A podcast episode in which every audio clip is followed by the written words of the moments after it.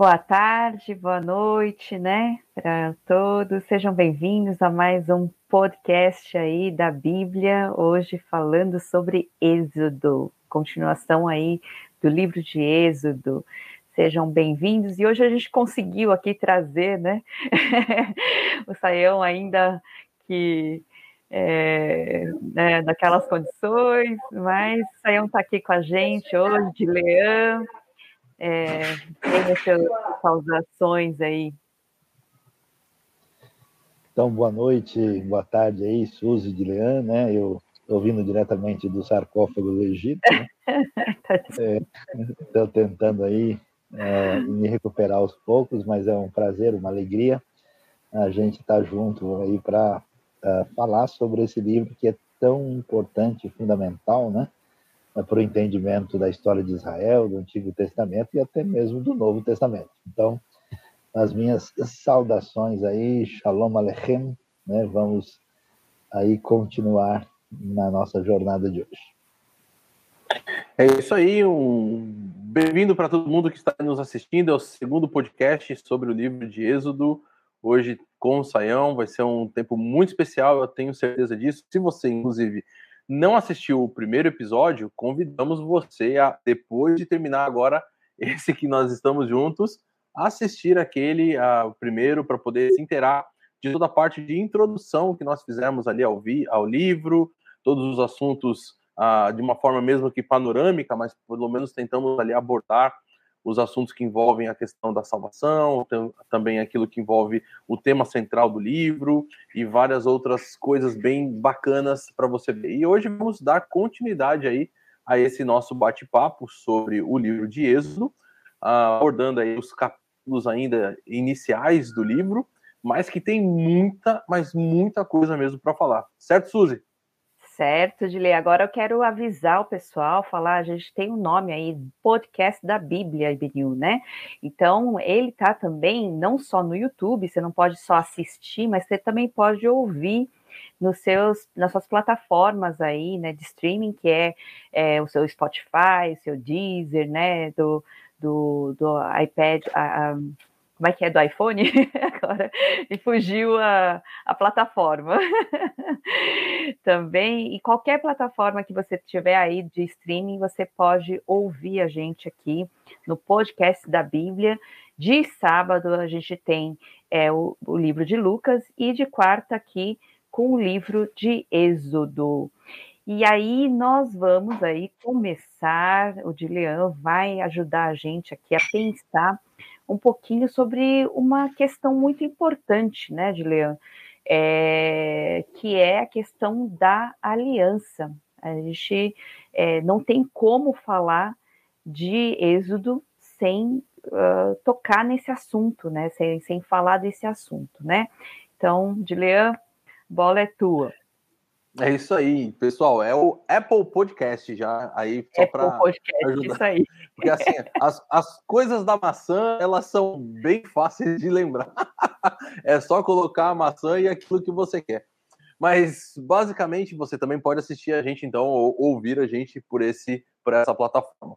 Agora o que, que a gente tem, pessoal? O que é muito bacana da gente perceber nessa introdução, talvez nessa ideia daquilo que a gente está passando uh, de começo por quê? Porque Deus fez uma aliança muito especial que nós temos ali registrada, tanto no capítulo 12, né? Depois no capítulo 12 tem mais essa ideia desse chamado, né? Que Deus faz a Abraão, mas capítulo 15, capítulo 17 do livro de Gênesis.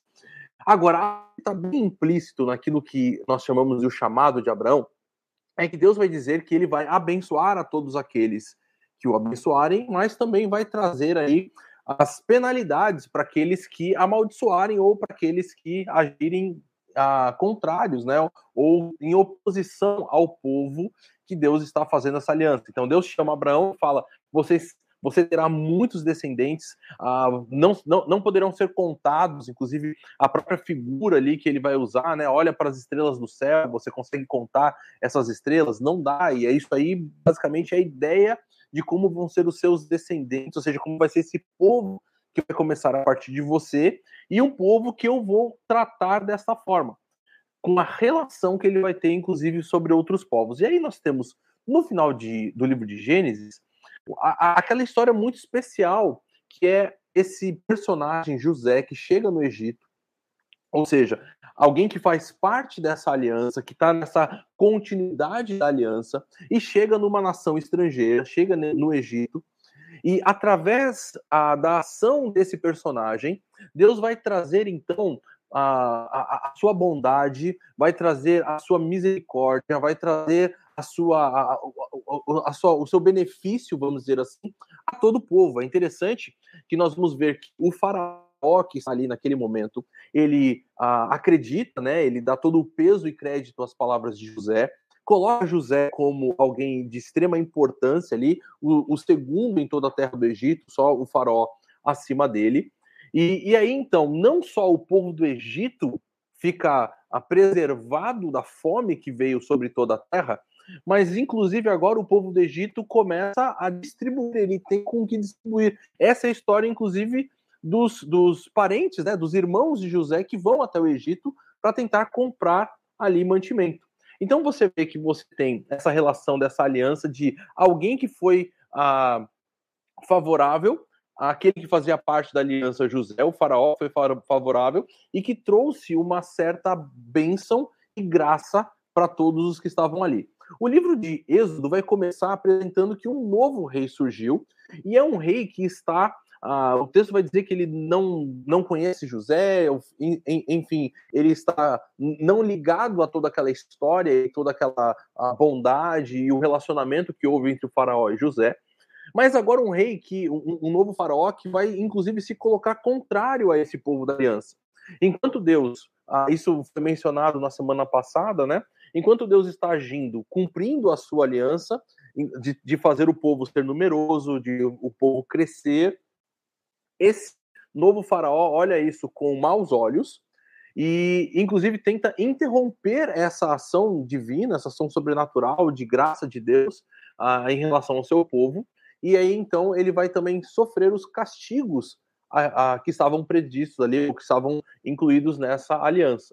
Então é bem interessante a gente perceber como a, o conceito da aliança já está presente desde essa dessa transição do livro de, de Gênesis para o livro de Êxodo, e é claro que todo esse processo vai caminhar até chegarmos naquilo que não vamos abordar hoje, né?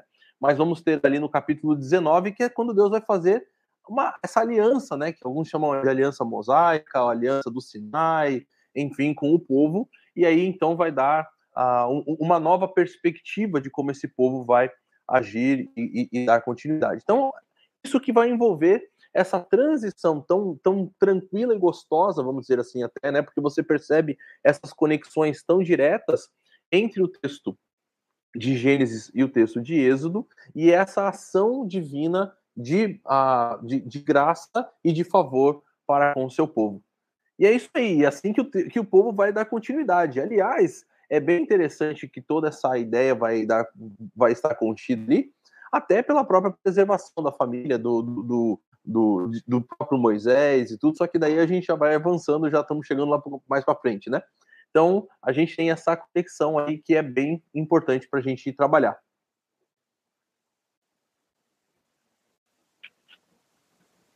Tá sem som, Suzy. É interessante que é no final do capítulo 1, né, é, esse crescimento é tão forte, tão, né, e mesmo o faraó tentando matar de todas as formas, matar, ele, né, depois ele manda jogar, né, as crianças no rio Nilo. E justamente no rio Nilo é, uma, é algo que a gente tem que pensar. Para o Egito, a, o Egito é o quê? O, o, Egito é uma dádiva no Nilo, né? É, o Nilo é a fonte de vida, é a fonte de tudo, né? E é lá que o faraó manda é, jogar as crianças, o recém-nascido, o menino, né? Mas deixem viver as meninas. E aí, no começo do, do capítulo 2, é tão, parece assim, tão é pretencioso, sem pretensão, né? É, a maneira como o texto coloca, assim, um homem da tribo de Levi casou-se, então mostra um casamento, né, do, do uma coisa bem simples, familiar, né, é, um homem da tribo de Levi casou-se com uma mulher da, da mesma tribo e ela engravidou e deu à luz a um filho. Assim, tão, né, é, singelo, tão simples, e aí vai falar que vendo que ele era bonito, ela o escondeu por três meses, né? Uh, e é interessante aqui, o Sayão até tem, acho que pregações, tem artigo falando aí sobre a teologia do neném, né? E mais uma vez aparece. Eu, eu acho interessante essas coisas. Primeiro, o Nilo, que é algo poderoso, de um é, é, algo né, assim, sobrenatural, vamos dizer assim, porque é de lá que eles sobreviviam, né? É, com todas as de todas as formas, com agricultura, enfim. E é, tem a figura do faraó, que é o, o, soberano, o cara mais importante de uma nação muito importante, muito forte, né, nesse momento. E aí aparece simplesmente um neném, né, um bebê numa família, né, hebreia e esse neném, assim, também a historinha dele parece uma coisa assim, sem muita pretensão. E aí, é, outra coisa que eu acho engraçada, até, até bonito, mas assim, engraçado, é falar assim, vendo que ele era bonito, né? É, não sei quanto, quanto era bonito, mas parece que Moisés era alguma coisa diferente, assim, é extraordinário, né? Tinha um, é um bebê diferente, né? Que saltava os olhos, né? E aí é, o texto dá essa, essa introdução interessante sobre Moisés. O Saião quer falar alguma coisa do bebê? Moisés. Olha, quer dar o exemplo do bonito? Do bonito? É, é, eu acho desnecessário continuar comentar, porque é muito óbvio, né? Então, mas assim, uh, não sei, o pessoal está me perguntando aqui, né, se nós temos aqui no caso Arão, porque temos a barba de Arão aqui dentro de nós, né? O Moisés e Miriam, se isso corresponde, né, ao êxodo aqui, a Suzy e Miriam, eu sou Moisés e Miriam é o Arão, né? Mas brincadeiras à parte, né? Uh, eu acho interessante aí que a gente pode observar o entrelaçamento entre a macro e a micro história. Porque quando a gente vê no Gênesis né, o distanciamento da humanidade de Deus, a gente vê uma situação de caos, é como um jardim destruído onde floresceram as ervas daninhas. Né? Essas ervas daninhas é uma civilização ah, agrícola, eh, de poder concentrado, de divinização dos seus soberanos e de opressão do ser humano. E no eixo dessa situação caótica, Deus conduz o fio da história, e aí, uh, nesse processo, a gente vê a situação em que, eh, por trás do Nilo, por trás do Faraó, por trás do Egito, está uh, ah, o poder uh, religioso e teológico daquilo que representa os deuses falsos e os deuses que legitimam uma relação de vida problemática entre as pessoas, né? Então a gente olha para aquilo, né? Tudo indica que mudanças de dinastia, até porque os egípcios são bem diferentes dos hebreus em termos de etnia, né? Eles ah, aí você vê a escravização do povo. Então quem lê isso, né? E vocês mencionaram, o Dileão falou da, da aliança de Abraão, você fala, puxa vida, cadê, né? a terra, cadê o povo, cadê a promessa? Então você tem, na verdade, aí um, um clima de desespero, né? O povo gritando diante de Deus. E aí é interessante quando a microhistória entra como fator determinante da macrohistória. E é curioso porque nesse mundo de poder existe, e de modo geral, o desprezo das mulheres, né? Tanto que as mulheres são desprezadas, assim, ó, mate os meninos, né? E as mulheres não vão fazer diferença mesmo. Curiosamente, no Êxodo, ah, o protagonismo da cena, quando nasce Moisés, aparecem só as mulheres. A filha do faraó, né? a gente vai ver exatamente a Miriam, né? a menina adolescente, a gente vê a mãe de Moisés. Né? Então, para essas análises assim meio eh, perdidas, né, dizendo que na Bíblia a mulher não tem vez, é uma análise superficial que desconsidera contexto, desconsidera ah, segredos assim da própria narrativa, né? E aí, curiosamente, nesse momento chave, não só você vê ah, o holofote nesse protagonismo feminino, mas no protagonismo bíblico, se a gente pode falar assim, né? Aí surge esse nenê, cuja característica é de chamar a atenção, um nenê colocado no Nilo que é divinizado, né, como se é, é, é, é a força do Egito dependesse dessa, desse elemento divinizado que não reconhece o Criador da maneira como ele deveria. Uh, e aí você vê Deus construindo a história por um protagonismo silencioso daqueles que parecem não fazer diferença. Isso é muito importante para a gente hoje, porque muita gente que serve a Deus acha assim, que diferença eu vou fazer se o mundo está um caos, né? se tudo está errado, se as pessoas estão aqui, a igreja está adoecida, existe apostasia, existe decadência. Todo dia eu recebo mensagem que tudo acabou. Agora mesmo alguém estava me dizendo que nem haverá mais próxima geração, porque o fim já passou da hora, né?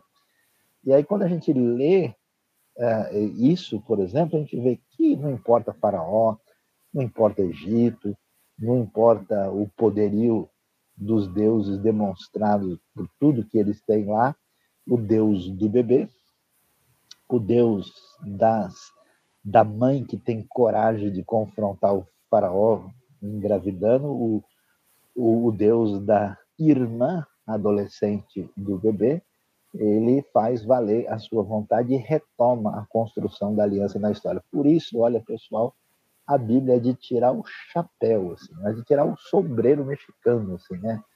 E fazer uma diferença, um livro muito fascinante, a palavra de Deus, com a sua costura extraordinária, que pinta aí um, um quadro mais bonito do que o bebê Moisés. A gente aí começa aí dando essas considerações iniciais. Aliás, que considerações, né? Eu acho que realmente essa história da salvação, né, que Deus escreve aí e por meio de pessoas, por meio de pessoas frágeis, ele poderia, né, simplesmente chegar e falar, olha, eu vou acabar com tudo, eu vou fazer tudo de novo, eu vou, né? Ele poderia fazer isso.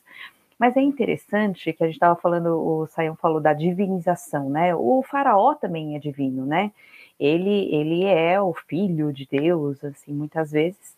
Nilo é divinizado.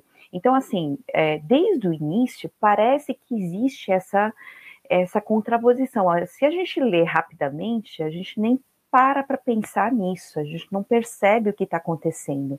Mas parece que tudo isso que é grandioso, que é muito forte, que é poderoso, que é, isso está sendo colocado em jogo pelo Deus verdadeiro, né? Tudo que parece divino ou que os deuses falsos e o Deus verdadeiro trabalhando justamente nessa história, né? É através de um bebê, da mulher que é frágil, que até é interessante porque por si só não poderia fazer nada.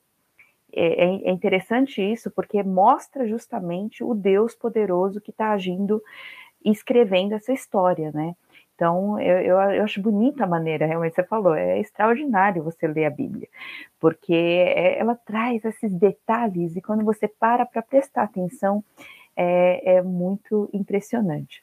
Agora, é, o Dilean, se você quiser falar aí, tem uma pergunta interessante que eu acho que dá para a gente falar por causa da filha do faraó né? É, a gente comentou um pouco, bem rapidamente, na semana passada, sobre é, quem seria esse faraó. Não dá para ter certeza absoluta, mas aí imagina-se ou pensa-se, né, pelas é, quem seria esse, qual o nome do faraó dito na Bíblia, né? Esse faraó. E a gente falou também de um, uma coisa interessante. Por que, que não se coloca é, o nome? E é, daqui a pouco a gente vai ver como é importante, é, porque Deus se revela e revela o nome dele, né? Então, é, se você quiser comentar um pouquinho, falar um pouquinho disso. Sim, a gente tem aí algumas coisas bem interessantes para pensar. Olha, a questão é a seguinte: a gente, para você identificar quem é o faraó do Egito, você tem que trabalhar com que data que aconteceu a, a história, né? Então, essa é, a, é o fator aí, talvez, principal. E aí, então, nós temos aí duas possíveis datas que vão acontecer. A primeira delas seria de 1400 e alguma coisa, uh, 1447, 46, e uma outra data de 1223 aproximadamente, tá? Essas seriam as duas opções ou as duas grandes questões que estão envolvidas aí. E o que, que a gente vai ter em relação a isso? A base principal uh, que você vai ter quando eles tentam fazer a datação é o texto de 1 Reis, capítulo 6, né? Versículo 1, que vai narrar ali a história uh, do rei de Israel que vai pagar tributos, né? E essa história, então, você tem uma datação bastante objetiva, e a partir dela você tem inclusive a construção da, da do, do, templo de Salomão, e aí você tem então a construção de quando vai acontecer. O texto ali vai dizer que foi 480 anos, então isso, se a gente fosse colocar, vamos dizer assim, essas datas de uma forma bem objetiva, somando os anos, daria 1446. Agora, essa própria descrição aí, nós falamos bastante sobre isso na semana passada, né? Na, a, essa própria descrição já foi colocado por vários teólogos aí, vários estudiosos, que ela provavelmente não é uma, uma menção de data específica, ou seja, detalhada, mas é uma, uma visão de uma data mais genérica. Até mencionamos no livro, por exemplo, do Lassor, do Hubbard e do Bush, a Introdução ao Antigo Testamento, né, que eles têm é, pela editora Vida Nova. Se não me falha a memória, você pode depois pesquisar, dar uma olhada. Ah, e ele vai trabalhar com essa hipótese, ele vai trabalhar com essa questão. Outro livro interessante é o livro de introdução ao Antigo Testamento do Dillard e do ah, Longman III, né, do Tremper Longman III. E eles também vão colocar, é, é bem interessante até porque esse segundo livro ele vai colocar as duas hipóteses em relação a questões arqueológicas. Então aí ele vai desenvolvendo o que, que a arqueologia tem trazido e o que, que ah, alguns que acham que é a data mais a, tardia, de 1446, como que eles a, a, até mesmo entendem as, os, os fatores arqueológicos, e também para aqueles que defendem a data de 1223, também ele vai olhar os mesmos, os mesmos campos arqueológicos, vamos dizer assim, e qual vai ser a metodologia de pesquisa e as conclusões que esses dois vão chegar. Algumas coisas que nós temos aqui realmente uh, são bastante centrais para o nosso entendimento é a famosa estela de Merneptah. Né? Merneptah foi um rei, uh, um, um, faraó egípcio, né, que chega uh, ali por volta de 1200. Você lembra a data certa, Suzy? 1200 e alguma coisa, né? E ele então chega na terra de Canaã, na terra ali do de Israel, e ele diz, e, e, ele reconhece Israel. Inclusive, ele escreve na estela que ele tem, na estela de Merneptah, ali que ele encontrou com os israelitas na terra dele. Né? Nós falamos até na semana passada, não é uma inscrição positiva, ele diz que os israelitas estavam votados, mas é, uma, é a primeira grande menção, é a primeira menção que realmente existe ao povo de Israel registrada num documento que não é um documento bíblico, vamos dizer assim, e é por isso que ela é tão importante. Então, a grande questão vai, vai, vai girar em torno disso. Ah, Para a gente descobrir qual é o, o, o rei, né, qual é o faraó, e claramente também qual é a sua filha, a grande pergunta que a gente vai ter que fazer é essa: qual foi a data a real do êxodo? E aí, com isso, Agora... a gente vai tendo essas. Desculpa, Agora, uma, uma coisa interessante é por que, que não aparece Isso. esse nome, né? Porque. Assim, aí que eu ia chegar, exatamente. É, são coisas que, na verdade, é, parece que o texto não está interessado em falar isso para a gente, né? O texto, e o texto, inclusive, é proposital, né? Porque no o, capítulo primeiro você vai ver faraó, que as parteiras é. vão aparecer, mas o faraó não. Nome, né? Exatamente, então, nem assim, o faraó, o nem a é filha é do faraó, é. E aí eu realmente eu acho que vale a pena falar um pouquinho mais sobre essa questão, né? Dos nomes. Sim. Porque a, exatamente como a Suzy estava colocando, a, a, grande questão é essa, que o texto ele faz ele é proposital em não mencionar o nome, tá? Por que, que ele é proposital? Você vai perceber que as parteiras, que talvez seriam pessoas sem a menor importância, principalmente comparado com o faraó, que é o, o, o, líder, inclusive considerado como filho de Deus, um ser divino sobre a terra, os nomes das parteiras são mencionados no capítulo 1. E, e, aí, então, isso vai ter uma grande significância, por quê? Uma grande significância teológica, estamos querendo dizer. Porque o, o texto vai caminhar até o ponto claro do, da chamada de Deus uh, de Moisés. E nessa chamada, a grande pergunta de Moisés é: qual é o seu nome? Peraí, o que, que eu vou dizer lá quando eles me perguntarem por que, que você está vindo aqui fazendo todas essas coisas?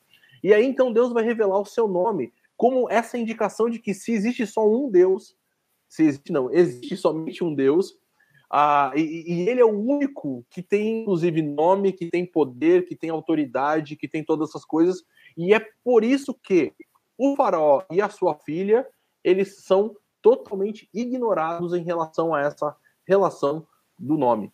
E, inclusive, tem uma pregação do Saião falando sobre o nome de Deus, ah, que depois a gente pode até colocar aí, aí no chat para vocês. Lá. Ah, então fica lá, calma. Chegar lá, chegar lá. Não, não vou invadir o território. Não, calma, calma. É, eu acho que vale a pena a gente pensar também nessa questão é, que eu falei. Parece que assim, é, no, o texto parece muito despretensioso, né? Quando fala também do, do, casamento, da que a, que a mulher engravidou e deu à luz, mas também parece assim simplesmente uma coincidência, né? Que a filha do faraó descer ao Nilo para tomar banho, né? Aí, quando elas estavam lá, vem justamente o cesto de, é, entre os juncos, porque já tinha os juncos ali, onde provavelmente tinha, e aí a, manda apanhar, manda pegar lá, né? E aí, lá dentro, coincidentemente, tem um bebê chorando, e aí ela fala, poxa, é um bebê dos hebreus. É, essa coisa de coincidência é interessante, eu lembro sempre, o Saião é, fez essa pregação lá no de Ruth, né? Que lá fala assim, é, de repente, né? De repente, por acaso, né? Então parece que aqui também aparece esse elemento que parece um acaso, parece algo, mas na verdade existe aí esse, esse Deus agindo, né? E fazendo com que as coisas aconteçam. Então, Deus escrevendo essa história da salvação através da criança, através da mulher, através e trazendo isso à tona. E aí, outra coisa interessante para a gente pensar é que é, o, o farol mandou jogarem, lançarem, né, as crianças no Nilo, e é justo a filha do faraó, né, que vai acolher e vai, né? Aliás, mais, mais ainda, ela vai pagar a própria mãe. É, é um negócio muito doido isso. Se a gente pensasse na vida real, assim, como pode acontecer um negócio desse? É que a gente está lendo a Bíblia e muitas vezes a gente lê no automático.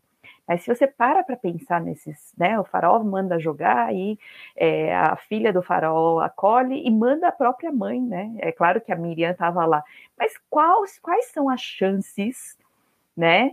Porque as crianças estavam sendo jogadas no, no rio, quais são as chances da filha do faraó, né, acolher e falar, eu vou criar esse menino, né? Então é, é algo assim muito muito louco, né? Tem alguma coisa quer falar alguma coisa sobre essas coincidências, né, que, que acontecem na Bíblia, o acaso, né, que acontece na Bíblia? Olha, o que me chama a atenção aí é, é como essa, né, essa micro história se torna preponderante pelos atores improváveis, mas uh, o curioso, vocês estavam mencionando a respeito do nome, né? É, a gente usa, quando fala nome, né? Ah, não, põe qualquer nome aí, né? Não sei qual era o nome. Na, no pensamento hebraico bíblico, o nome equivale ao que a gente pode chamar da essência das coisas, né?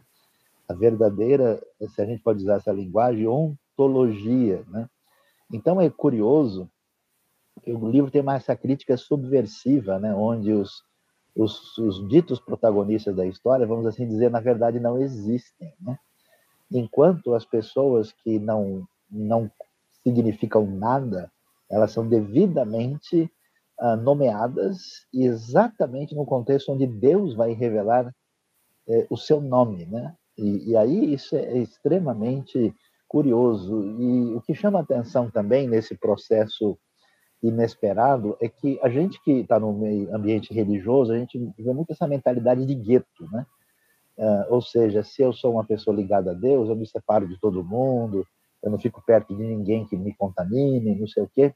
O curioso é que Deus, eh, digamos assim, tira o seu povo de entre as nações e, ao mesmo tempo, a coloca no eixo do relacionamento com as nações, tanto do ponto de vista da contextualização, como do ponto de vista da missão. Então, é interessante que uh, o eixo da história da redenção vai acontecer não em Israel, mas no Egito. Né?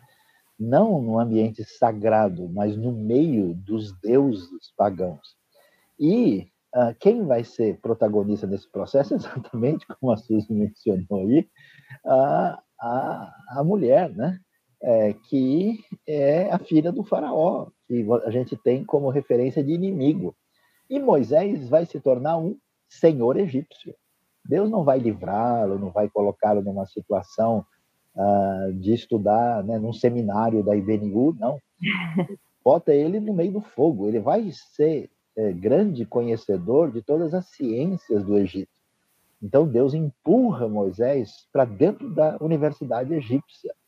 E é curioso como a gente tem os dois caminhos equivocados, né? Muita gente, por exemplo, é, se envolve com a realidade do mundo, digamos assim, dos egípcios de hoje e se perde faraonicamente ah, nos caminhos indevidos. E outras pessoas acham né, que o caminho da redenção significa você é, se afastar completamente dessa realidade, o que não acontece nem na vida de José, nem na vida de Moisés e nem na própria história da redenção, quando o povo é acompanhado né, por muita gente ali que pertence a outros povos, sem falar que esse povo que se desenvolve, em grande parte, também é egípcio, porque José, lembre-se, era casado com uma mulher egípcia, né, ali, do, filha do Potífera, sacerdote de On, e as duas tribos que vão formar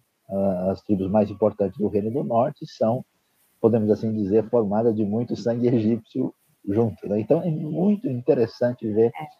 a beleza, a profundidade, os elementos fundamentais dessa improbabilidade divina de fazer as coisas num ambiente do acaso, do improvável e ao mesmo tempo por caminhos e por meio de pessoas que a gente diria e temos certeza que esse negócio vai dar ruim. E Deus constrói exatamente nesse caminho. Mas Agora, falando um pouquinho dessa educação, né, Juliano, não sei se você é, podia comentar um pouquinho, porque essa fase inicial da vida, que o Moisés foi amamentado e criado pela mãe de perto, né, é a fase, uma das fases mais importantes aí de uma criança, né, e ela não só teve o Moisés não só teve essa possibilidade de ser educado e conhecer né, essa ciência, a universidade é, faraônica aí, uh, egípcia, mas também, ao mesmo tempo, ele teve esse cuidado, Deus teve esse cuidado de colocar, incutir nele essa questão do, de quem ele era, né, de, de, que povo ele era, e provavelmente a mãe ensinou. Então, não sei se você consegue falar aí um pouquinho sobre essa questão da educação do Moisés junto com a mãe, né? Olha, Suzy, sem sombra de dúvida, ele representa aí, mais uma vez, aquilo que a gente tem dentro ah, do, do, Pentateuco, depois, claro, da, da, da ordem que tem do, do, dos pais ensinarem os seus filhos a respeito ah, da, da, história do seu povo e daquilo que vai envolver toda essa, essa relação com o seu Deus. É interessante, por exemplo, nisso, quando a gente olha, diferente do que acontece com Moisés, quando a gente olha para uh, o livro de Juízes, né, que vai dizer que aquela nova geração não conhecia a Deus e a sua relação com o seu povo. Então, o que a gente vai perceber na vida de Moisés é que ele não só realmente fica ali com a sua mãe e com a sua família, mas que ele aprende até mesmo o seu, quem ele é e o seu povo.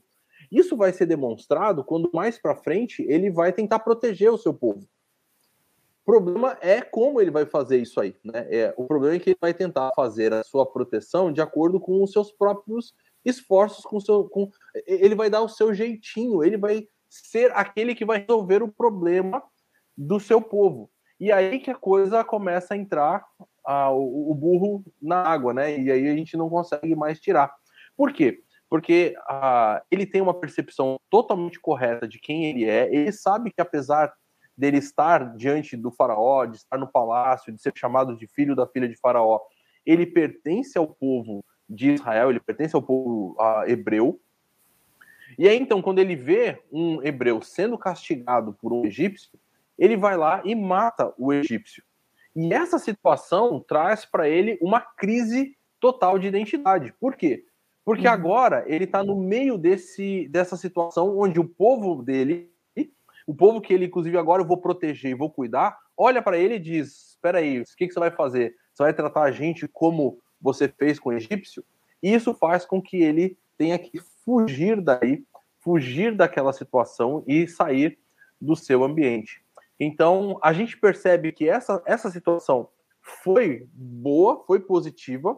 Ele pôde aprender quem ele era e aprender ah, sobre o seu povo, aprendeu sobre a cultura também egípcia e sobre toda a ciência que precisava, mas ele ainda precisava se conhecer e conhecer realmente o Deus que era o Deus que ele ouvia falar dos seus pais, ah, o que aprendeu junto com eles, né? Então eu creio que essa, essa é. situação é bastante importante. É interessante isso. Né? Você falou do, do que acontece logo, logo depois, assim, no texto, né? Mas é, será que isso também, eu, eu fico pensando aqui, né? É, será que isso não é uma condição? Porque a gente fala do jeitinho, o jeitinho não é brasileiro só, é jeitinho humano, né? O ser uhum. humano é complicado, porque mesmo sabendo, por exemplo, a gente conhece a Deus hoje, mas mesmo sabendo, a gente é difícil essa questão da dependência, de confiar em Deus, de viver isso.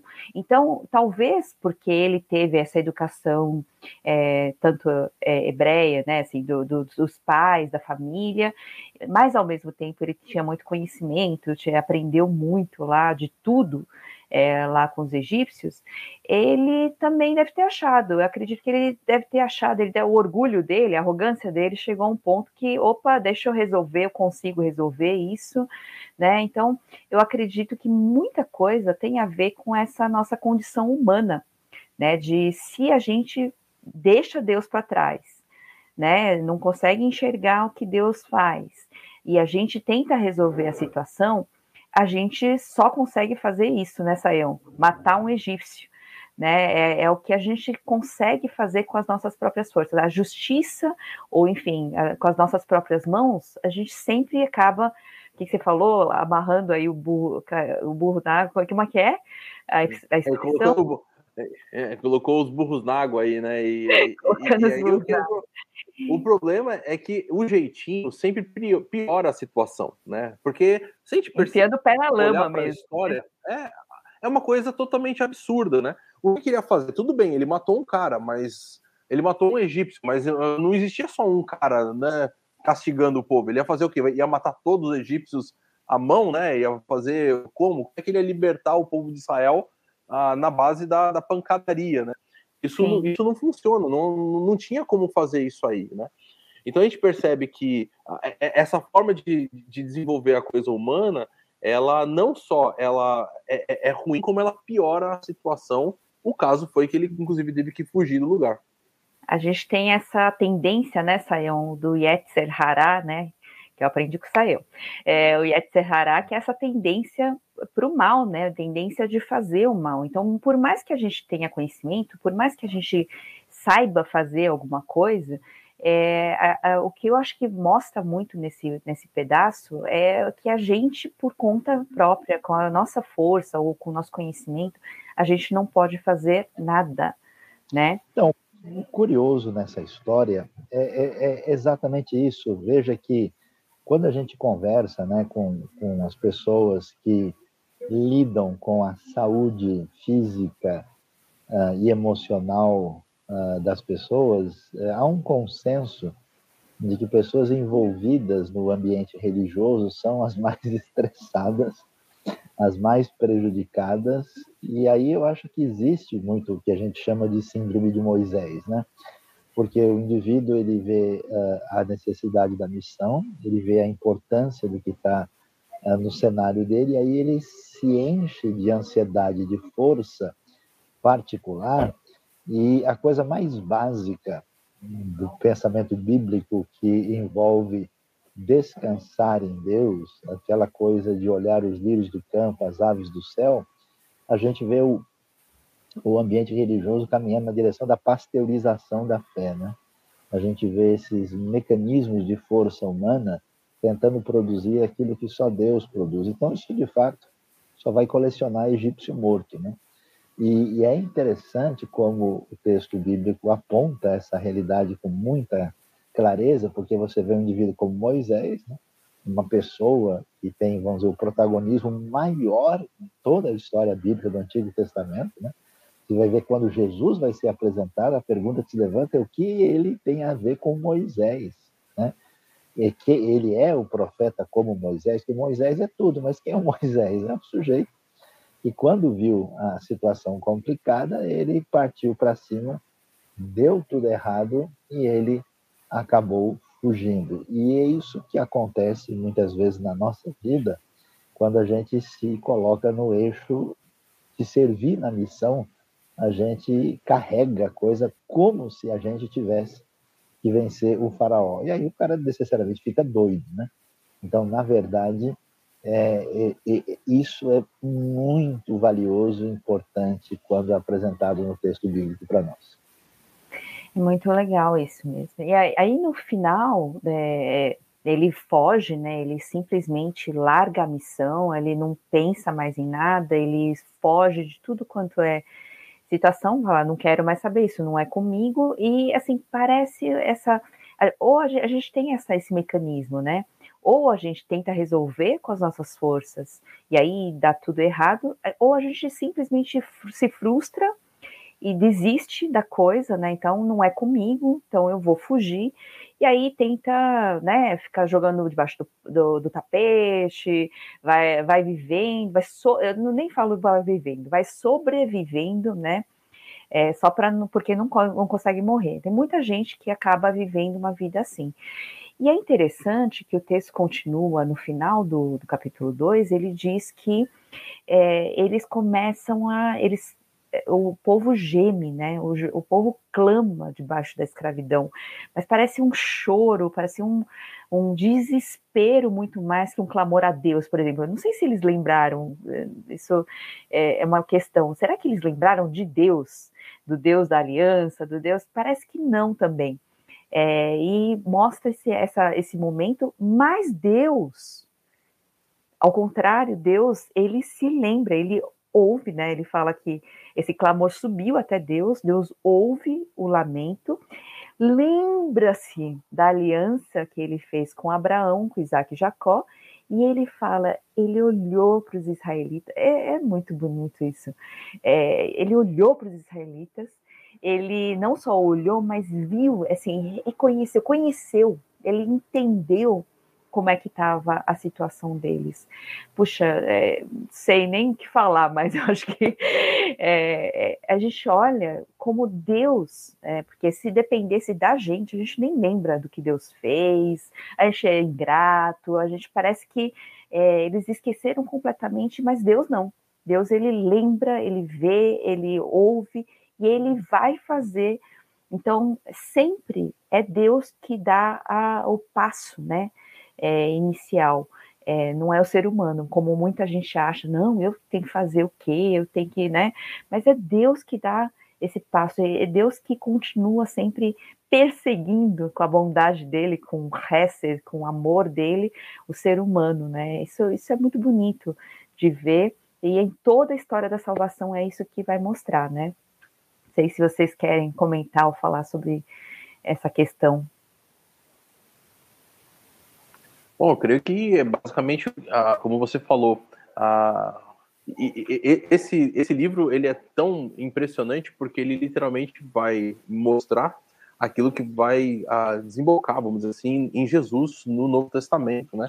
Esse, esse amor que desce para morrer na cruz por nós, porque tem houve esse nosso clamor de um pecado, uma situação de um rompimento com Deus, Ah, e, e, é interessante porque é, é, de certa forma, algo bem, bem marcante, ah, porque dentro do que a gente entende da história, das culturas, né, da, da, das civilizações, os povos sempre estão buscando algum tipo de Deus.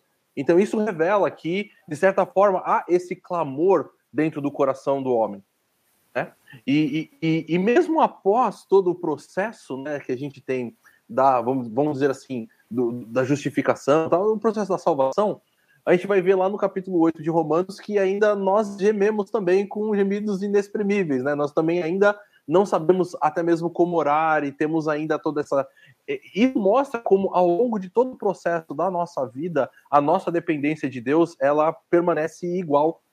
Né? Não, não é bom agora que eu me que eu a, a, aceitei a Cristo, né? E, e, e, o Espírito Santo mora em mim. Agora não, agora então eu tenho o poder para ser aquilo que for, eu vou sair, ah, sei lá, esmagando a cabeça do, da serpente, eu vou ah, fazendo aquilo que for. Não, continua sendo o mesmo processo. Quando a gente olha, por exemplo, aquilo que nós temos dentro da igreja, do, do, para, para o exercício dos ministérios, é o dom, que é uma capacitação divina para que a gente possa fazer. Então, sempre tudo aquilo vem exatamente de Deus, que atinge o nosso coração, que atinge a nossa vida, e o propósito é que isso alcance as outras pessoas e seja espalhado. Saião colocou muito bem, é claro, né? Como sempre, toda essa ideia de como ah, essa questão tão exclusivista é tão antibíblica, de certa forma, a gente pode dizer assim, né? Falou de José, a esposa de José não era vamos dizer assim, sangue puro, né? Afinal, ela era egípcia. Depois disso, você vai ter ah, o próprio Moisés também, casado com Zípora, você vai ter a, a Ruth entrando na, na, jogada, enfim, você vai ter Raab. toda essa questão. Raab, e aí você vai ter toda essa infinidade de gente demonstrando que isso nunca é exclusivo. E, aliás, o livro de Êxodo faz questão de mencionar isso como a salvação, ela está disponível para todos. Porque quando a gente acho que falou isso na semana passada também, eu não lembro. Mas lá no capítulo 12 de, de Êxodo, que a gente não vai falar sobre isso, tá, tá Suzy? Eu não vou adiantar as coisas. Mas o capítulo 12, quando o povo sai, vai dizer que uma grande multidão de estrangeiros seguiu o povo. Essa salvação está sempre disponível e vindo de Deus para alcançar a todas as pessoas. Tem Saião, se você quer complementar ou corrigir? Não, é muito boa a consideração e eu só quero ressaltar uma questão assim que é importante, né, avisando até os nossos queridos aí que estudar teologia é um pouco perigoso, né? Pode fazer mal para a gente. Por quê? Porque quando você observa assim, né, essa questão de um Deus grandioso que controla a história, que domina o cenário, a gente tem essa essa visão assim macro que tende a uma construção uh, de uma abstração como se Deus fosse encaixado apenas nesse projeto de supervisão geral da realidade humana né? e na realidade da história. E por isso que você vê que esse caminho da abstração da teologia ele flerta com um Deus aristotélico, com um Deus excessivamente uh, ligado uh, à razão, ao eixo da história. Quem lê, por exemplo, um pouquinho do aborrecimento de, de contra Hegel, né, vai entender uh, o que isso significa na história da teologia. E o que a gente vê na Bíblia? Esse contorno suave, né? Deus olhou para o sofrimento do povo, né? Deus se lembra. Então, a Bíblia não só mostra esse cuidado é, particular e sensível de Deus para com pessoas individualmente, para com seu povo, mas ela faz questão de pintar o desenho, né? Ela não conta de qualquer jeito. Então Deus resolveu interferir para libertar o seu povo. Não, não, não. Deus se lembrou do seu povo. Deus ouviu o clamor deles. Então, assim, olha, se a gente não lê o texto bíblico com atenção, a gente vai perder o pudim de coco. Exato. A gente vai perder, entendeu? Aí o, o, brigadeiro recheado né, de leite condensado daquele que brilha. Não pode ser do Pode ser leite vinho. A gente perde, mas. É, então, é, é, muito interessante e como a gente tem que equilibrar o nosso coração com essa visão teológica, essa compreensão geral, sem perder do outro lado essa, essa coisa que não tem nada a ver com uma habilidade divina, né? como se Deus fosse apenas o, o criador e coordenador do relógio que organiza o mundo e sem essa relação pessoal profunda. E o que eu percebo em certas pessoas que vão num caminho da violência da abstração é, na relação com o sagrado, né? é uma tentativa perversa de manipular o sagrado para construir um ídolo, né? essa síndrome faraônica da nossa parte, elas perdem a oportunidade de serem assim amaciadas por essa ação peculiar de Deus que faz parte da microhistória que constrói a redenção de uma maneira uh, suave, sensível e especial, fundamentado na graça que articula os caminhos da aliança. Então é um negócio assim é, extraordinário realmente o que a gente vê na Bíblia, né? Por isso que a gente quer dedicar esse ano esse podcast para o estudo atencioso das Escrituras. É extraordinário, é sublime, né? E é, é, eu acho interessante o que você falou, essa, essa da macro, mas esse micro, essa coisa pessoal que Deus tem. Tanto, tanto é, tão interessante que é, que a gente vai ver aí logo no capítulo 3, é, o encontro. Deus vem encontrar com Moisés, ele vem falar diretamente, é um encontro pessoal profundo, mas é interessante a gente pensar nos elementos desse encontro, porque ele aparece numa sarça ardente, né? Todo mundo quer saber o que é a sarça, como é a sarça, mas assim, mais do que isso, é um Deus que, na verdade, as pessoas, por exemplo, as pessoas que conheciam um Deus, é, era um Deus transcendente, aquela coisa distante, né? Do, assim. Só que esse Deus, o Deus verdadeiro, ele não é simplesmente um Deus transcendente. Ele é um Deus santo, porque mostra aqui. Ele fala: ó, você precisa tirar sandálias, porque você não pode se aproximar, porque você está num lugar santo e você está diante do Deus santo. Mas, ao mesmo tempo, esse Deus Santo vem conversar e vem falar, vem chamar o, o, Moisés, aquele que tinha fugido de tudo, tinha largado tudo. Ele vem resgatar uma, a pessoa de Moisés. Então, isso é uma coisa importante que a gente pensar hoje para a gente, inclusive, porque muitas vezes é isso aí que o Sayão falou. Muitas vezes as pessoas pensam, ah, mas esse é a história bíblica. Ah, é, é o Deus da, né, que abriu o mar, né, o mar, é o Deus das maravilhas, é o Deus não sei o quê, mas esse Deus é aquele que fala com a gente. É um Deus pessoal, é um Deus que vem chamar a gente é, eu vou começar a chorar de novo. Mas é um Deus que realmente age na minha vida, né? E é o mesmo Deus. Ele não deixou de ser esse Deus santo, mas é um Deus pessoal que vem falar, que age na minha história. Ele não deixa a gente simplesmente frustrado no cantinho, fala assim, ó, oh, você não vai fazer mais nada, você vai viver assim, vai morrer, né? Mas ele vem falar para a gente, olha, quem, quem que está aqui com você? Eu sou Deus, ele vai se revelar, né, falando quem é ele. Ele vai falar para Moisés: Moisés, você, eu é que criei você, eu que, né, é, você é o Moisés que eu estou chamando. E mais do que tudo, mais que revelar uh, alguma coisa para Moisés, ele fala: Eu estarei com você, eu cuidarei de tudo, eu, né, aquele Deus transcendente, aquele Deus grandioso, poderoso, ele, ele diz: Eu estarei com você, eu vou andar com você, de perto. Né? E aí, esse momento eu acho um tempo muito, assim, muito, um encontro muito especial, que eu acho que a gente tem que ter todos os dias com o nosso Deus, né, na nossa vida, né? Não sei se vocês querem aí falar desse momento apoteótico aí da revelação né, de Deus.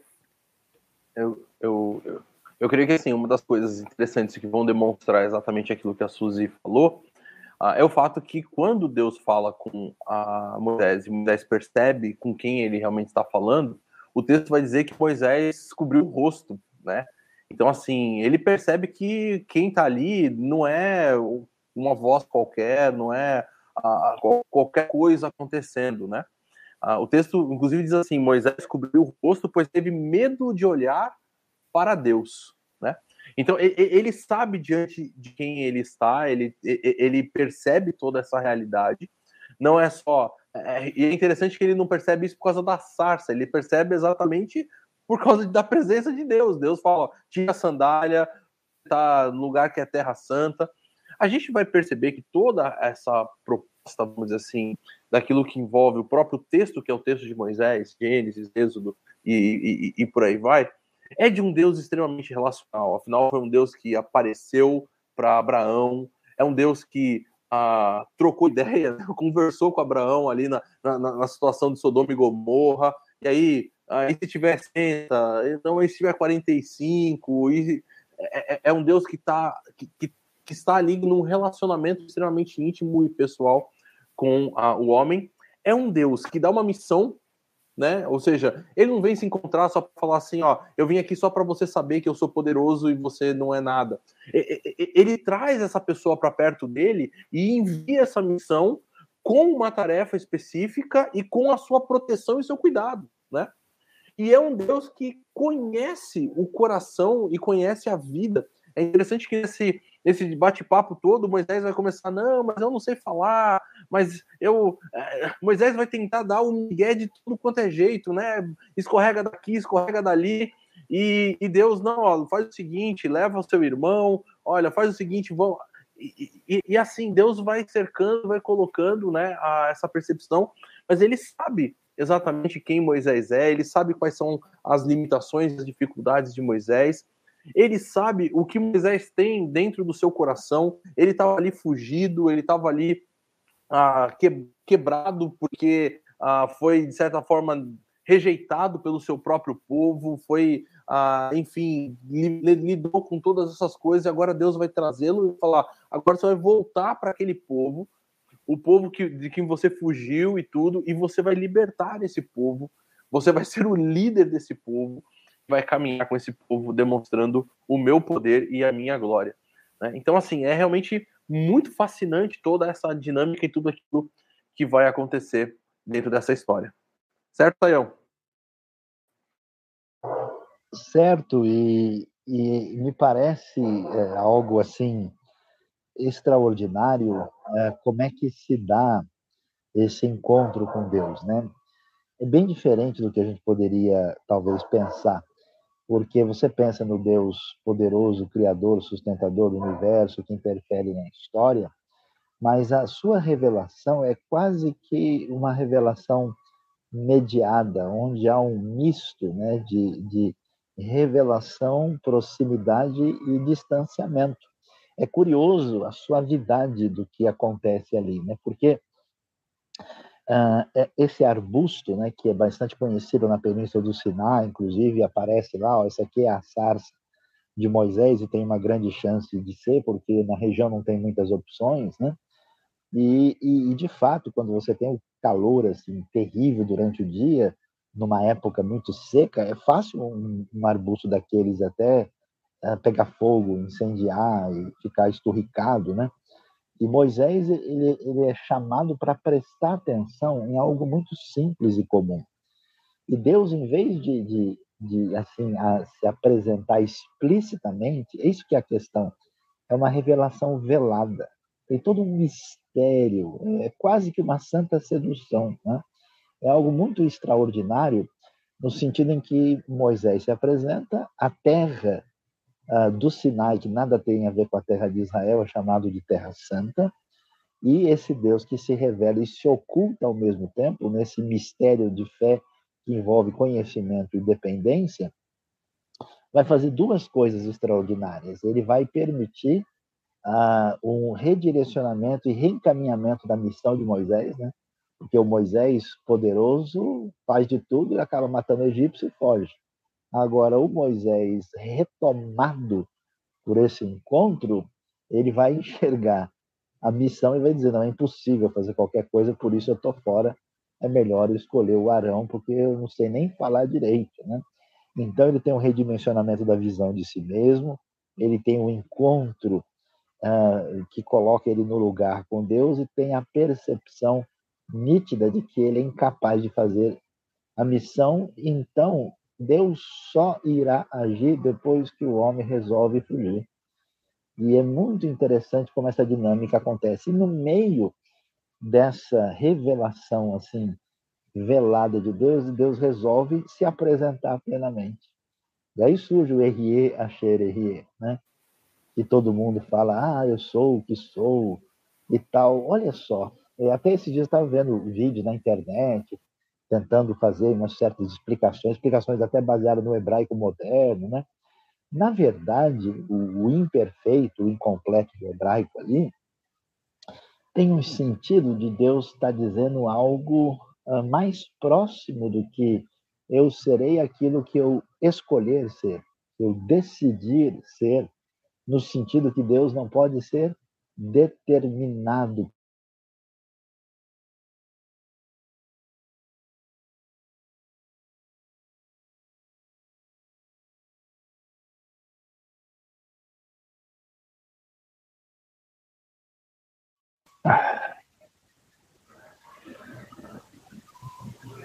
Opa, opa, voltou?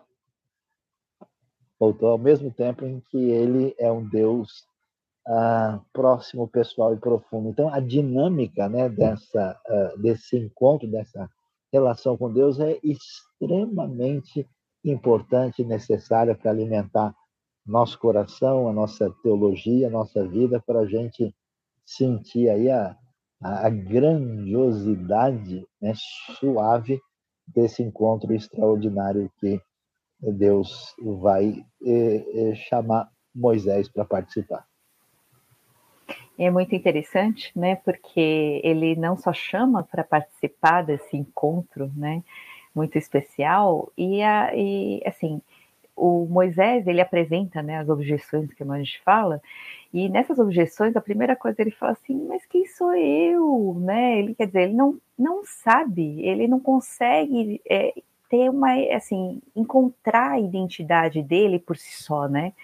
E aí esse encontro dá a primeira coisa, dá essa identidade para o Moisés. Ele re, retoma, reencontra uh, que, o quem ele é e é só é possível, eu acho que o ser humano só pode encontrar é, esse quem sou eu, né, se encontrar dentro desse Deus criador, desse Deus, né? É, é só nesse encontro que é possível a gente saber quem a gente é e para quê, ou qual é a nossa missão, né? O que, que a gente tem.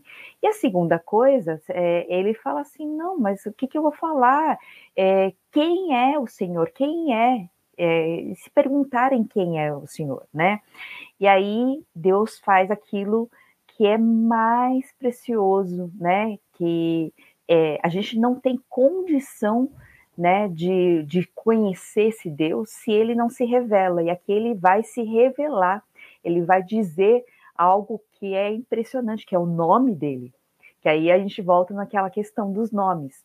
Aí ele vem esse nome tão precioso, tão importante, que aí acompanha uh, toda a Bíblia, toda né, é, narrativa bíblica desse Deus que se revela, Deus, esse Deus presente, esse Deus que é, é, ele é por si só, não precisa do ser humano, né? Esse, é, aí tem muita especulação, inclusive, aí se o Dilean puder colocar aí a, o link para os nomes né, de Deus, nome de Deus, é, tem um, um, uma pregação aí do Saião, mas ele se revela e traz justamente o que lembra que o faraó não tinha nome, ninguém tinha nome e Deus aqui tem um nome, porque ele é o Deus verdadeiro e é aquele Deus que vai se apresentar e ele vai se revelar não só para Moisés, para o povo, né, de Israel, mas para todos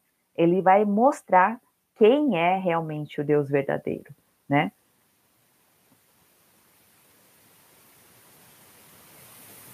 Quer continuar essa questão dos nomes, Odilean? Peraí que eu tô pegando o vídeo aqui. Pode ah, tá. Eu vou, pode falar um pouquinho então sobre os nomes, sobre o nome de Deus, essa revelação. Sim, não sei se nós temos também as perguntas, né, que devem aparecer aí. Já estamos eh, com o horário caminhando. Então, essa questão, né, dessa revelação do nome mostra para gente esse encontro mediado com a divindade, né? Como é que você tem acesso a Deus? nunca pode ser numa relação de domínio, né? Deus se revela apenas pelo seu nome e ao mesmo tempo esse nome é um nome especial. É um nome que a gente não pode tomar em vão, né? E até a tradição judaica mostra um respeito extraordinário. Eu acho que a melhor maneira de traduzir uh, o nome, uh, vamos dizer, específico de Deus é o eterno, né? Já que tem a ver com variações aí do, do, do, do Hayá, né?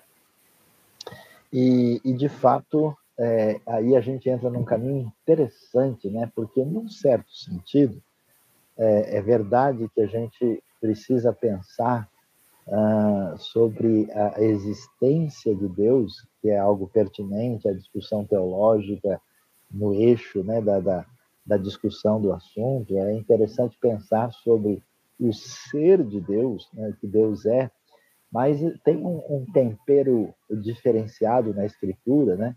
A gente vai ver na própria Bíblia, porque Deus não somente existe e Deus é, mas Deus age, né?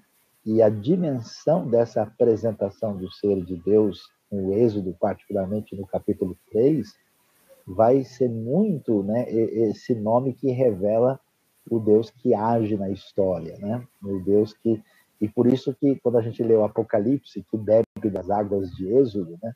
Jesus é aquele que era, que é e há de vir, né? Então essa dimensão de que a gente não vê um Deus simplesmente que é descrito como um objeto do conhecimento, né?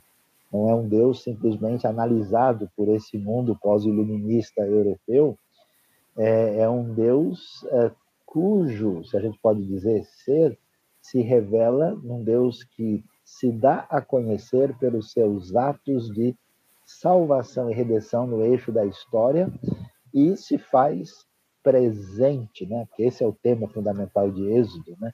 É diante do seu povo no eixo da história na construção da redenção. Então é é muito bonito, profundo, extraordinário e, e cativante toda essa dimensão que aparece lá.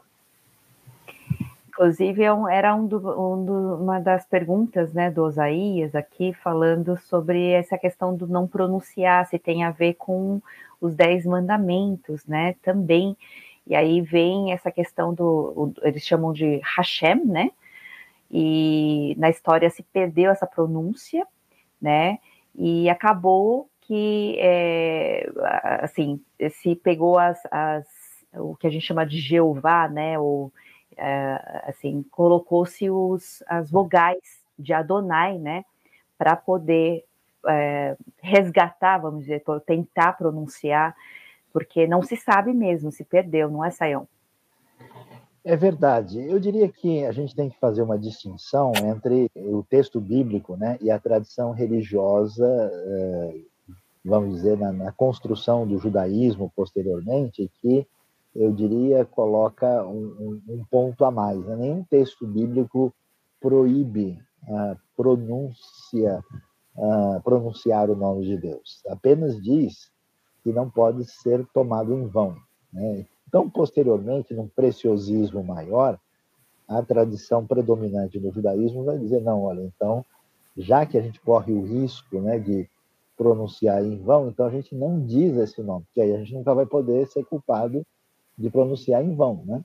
E alguns grupos assim mais restritos, inclusive, evitam dizer não só o nome de Deus, até mesmo a palavra Deus. Né? Então, por exemplo, você vai ver grupos uh, religiosos que, em vez de dizer Elohim, preferem dizer Elohim, porque a ideia é que se eu mudo uma letra aqui e alguma coisa não está muito certo, pelo menos eu não falei o nome a palavra Deus especificamente, né? Por isso que você tem esse, esse em português aparece Deus escrito com apóstrofo D, apóstrofo US, né?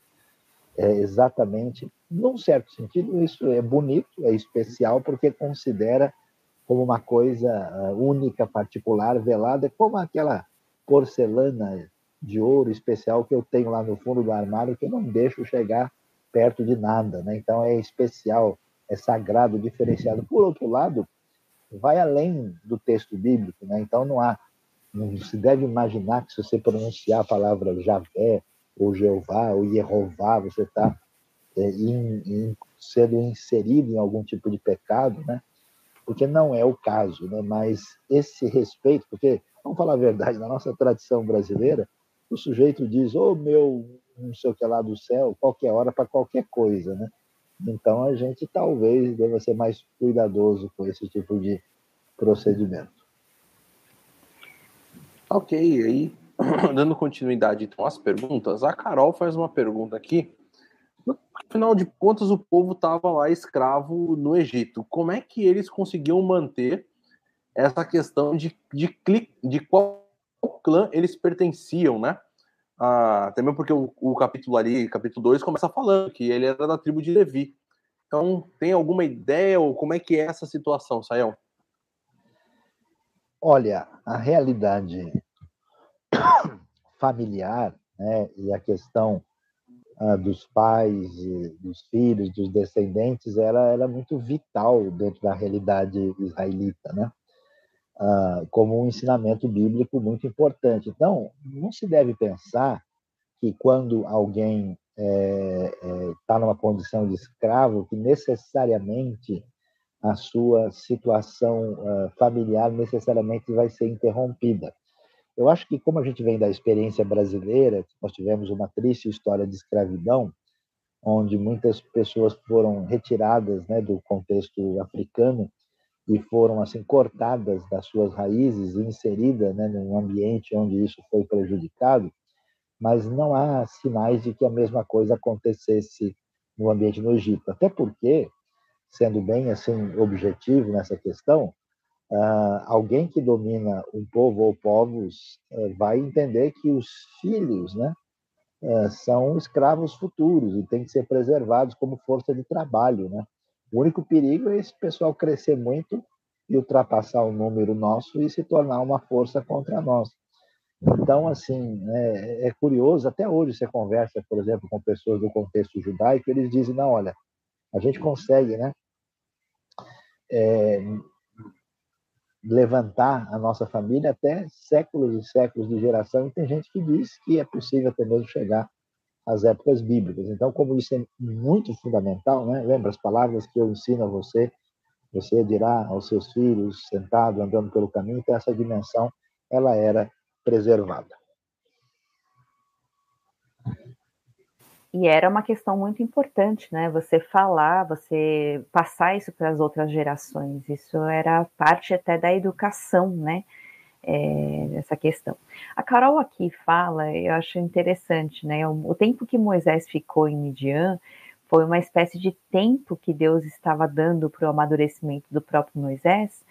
É, eu acho que isso é muito interessante, né? Porque é o que Deus, é a maneira como Deus age também, mas também é, é uma decisão nossa, né? É uma coisa interessante, é que nem é, a gente vai falar sobre isso um pouco, mas Deus endureceu o coração do faraó, o faraó endureceu o seu coração. A gente tem é, as nossas decisões, mas Deus com certeza usa o momento de sofrimento, o momento de dor, o momento de dificuldade, as nossas falhas, né? tudo isso é, é uma forma de Deus a, ajudar a gente a, a amadurecer. Ele ensina através de tudo isso e acontece isso, eu acredito, com Moisés também, né, Sayão? É, Moisés tem esse tempo retirado, desistiu né, de tudo, mas serviu muito para ele entender até que Deus vem ao encontro e vem esse momento que ele entende quem ele é, né, entende qual é a missão dele, ele vai realmente é, tomar isso, falar, é, eu vou, porque é Deus que está falando, é Deus que está me enviando e, e, e tudo isso, mas serviu muito desse para esse amadurecimento. Eu acho que até mais do que amadurecimento é uma virada de página, né? Uhum. É uma, uma mudança qualitativa fundamental. E aí, para que isso aconteça, você precisa ter o esvaziamento da força humana. Esse esvaziamento acontece no eixo do tempo e do espaço. O tempo em que ele vai ter né, esse retiro especial permitido e, e provocado pela ação, é, vamos dizer, não vista de Deus, né, em que ele acaba tendo que ir para Midian e ele sai, né, ali da área fértil, poderosa das construções egípcias, vai para o deserto. Né? E o deserto é fundamental, porque o deserto dá assim uma, uma visão mais nítida da nossa fragilidade, é um espaço novo, é um redimensionamento. Né? Muitas pessoas dizem assim que você, para ter um redimensionamento da sua vida diante de feridas que devem ser saradas, é muito importante você ser colocado num espaço novo, diferenciado. E aí, esse é o espaço a, da a plena expressão da fragilidade do indivíduo.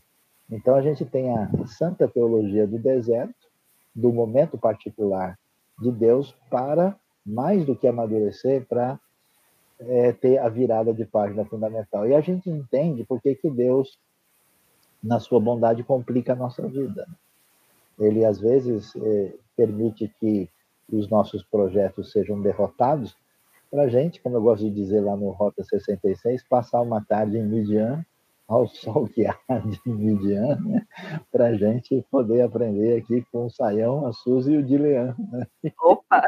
e conseguir caminhar aí de uma maneira é, produtiva aí com o livro de êxito. Mas eu, eu queria só, assim, é, só falar, porque muitas vezes a gente até aprende, né? Tudo isso, a gente ouve a pregação, a gente lê a Bíblia e parece que muitas vezes aquilo fica distante da nossa vida, né? Parece que esse Deus da Bíblia, ou esse Deus que agiu na vida de Moisés, esse Deus que agiu na vida de Abraão, de Isaac, de Jacó, parece que esse Deus não faz parte da minha vida. Muita, muita gente fala, eh, me falava, né? Fala assim, não, mas é, eles eram eles, né? Moisés é Moisés, né? Abraão é Abraão, é o pai da fé. Mas se a gente for parar para pensar, e lá em Josué, é, o Sael tem uma pregação também, Josué fala assim, que, nossa, quem sou eu? Como é que eu vou? Ele deve tá, devia estar tá morrendo de medo, e Deus chega para ele e fala assim, sou eu. Não, não é ah, não foi Moisés que foi a pessoa extraordinária, ele se tornou um líder extraordinário, foi, foi eu que agi. Então, a, a questão sou eu, então seja forte e corajoso. E eu acho que isso a gente tem que trazer um pouco, é, parar de ler as histórias bíblicas como histórias distantes, como narrativas distantes, mas é, ver, enxergar né? Esse Deus pessoal, é, esse é o mesmo Deus que age na minha vida, esse é o mesmo Deus que abriu o mar, esse é o mesmo Deus que, né, que transformou Jesus, que transformou água em vinho, né? É o mesmo Deus dos milagres, é o meu Deus. É, também é o Deus de, que encontrou pessoalmente cada um deles, é o meu Deus, né? Então uhum. eu acho uhum. que é muito importante a gente trazer essa, essa questão para mim, para minha vida, esse Deus que veio ao meu encontro, que eu, hoje eu conheço é, a Ele e preciso caminhar com Ele, preciso viver isso na minha vida todos os dias, né? Isso é muito importante a gente lembrar e viver. Só o eu sou pode dar jeito no quem sou eu, né? Então, Exatamente. É interessante. Exatamente, é muito interessante. Muito legal. Então, eu acho que é, vale a gente fazer as considerações finais, que a gente já está no fechamento e parece que não temos mais perguntas, né, é, sobre essas questões de hoje. Bom, quero começar agradecendo aqui, né, a paciência aí da Suzy e do Dilean. Eu eu tô aqui, mas eu tô sinceramente à base de remédio, né, e fazendo um esforço maior mas com muita satisfação. Achei que foi um momento muito proveitoso e útil na vida de cada um. Então, um meu abraço a todos, você que acompanha a gente. Convido você a se inscrever no nosso canal e ter acesso aí aos conteúdos que são baseados na palavra de Deus, né? E, e todo mundo que está participando, olha, veja bem, leia com atenção o livro de Êxodo, né? Porque a gente pode até falar alguma coisa interessante aqui, mas o que sai da nossa cabeça não merece tanta confiança em, em si, né? Não é tão grande coisa, mas aquilo que a gente consegue receber do texto, isso sim faz toda a diferença e tem um poder extraordinário de atingir a nossa vida da maneira que Deus deseja. Então, obrigado, Deus abençoe a todos e fique aí em sintonia com a gente. É isso aí, quero também agradecer a todos. El, foi muito bom ter você aí de volta. Espero que realmente continue melhorando, estar sempre com a gente. Ah, obrigado também, Suzy, foi um tempo bem especial. Quero lembrar também que temos as outras, ah, ah, os outros podcasts acontecendo. Sábado temos também de Lucas, você é convidado a participar conosco. No domingo, às nove e meia, temos a celebração online. E também às dez e meia no WC se você puder estar conosco presencial, vai ser uma alegria estarmos juntos. E aproveitando a, nesse ensejo, lembrar de tudo isso que a gente colocou, a importância principalmente desse Deus que é um Deus presente. Como foi falado, essa é, é, é, é a grande chave do livro de Êxodo, e esse Deus é um Deus presente hoje também nas nossas vidas, e que ah, cada um de nós precisa ter esse mesmo encontro, né?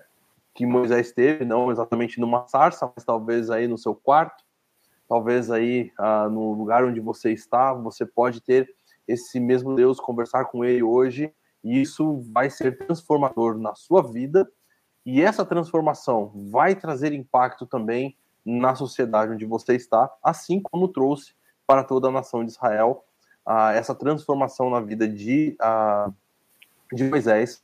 Não porque agora alguém transformado vai fazer alguma coisa, mas porque Deus vai agir através dessa pessoa. Então, que Deus te abençoe e que você possa ser essa, esse agente transformado de transformação aonde você está também. É isso aí. Então, muito obrigada. Eu agradeço muito o Saião, que realmente está numa condição aí difícil e teve com a gente. Realmente foi muito bom. E lembrando dessa palavra, eu acho que assim é ótimo para fechar, né? Eu sou tem que transformar, tem que agir, tem que fazer a diferença todos os dias no quem sou eu, e para que a gente realmente é, consiga trabalhar e virar essa, essa pessoa e fazer cumprir a missão dele todos os dias na nossa vida, né? Então, Deus abençoe a todos e uma ótima semana.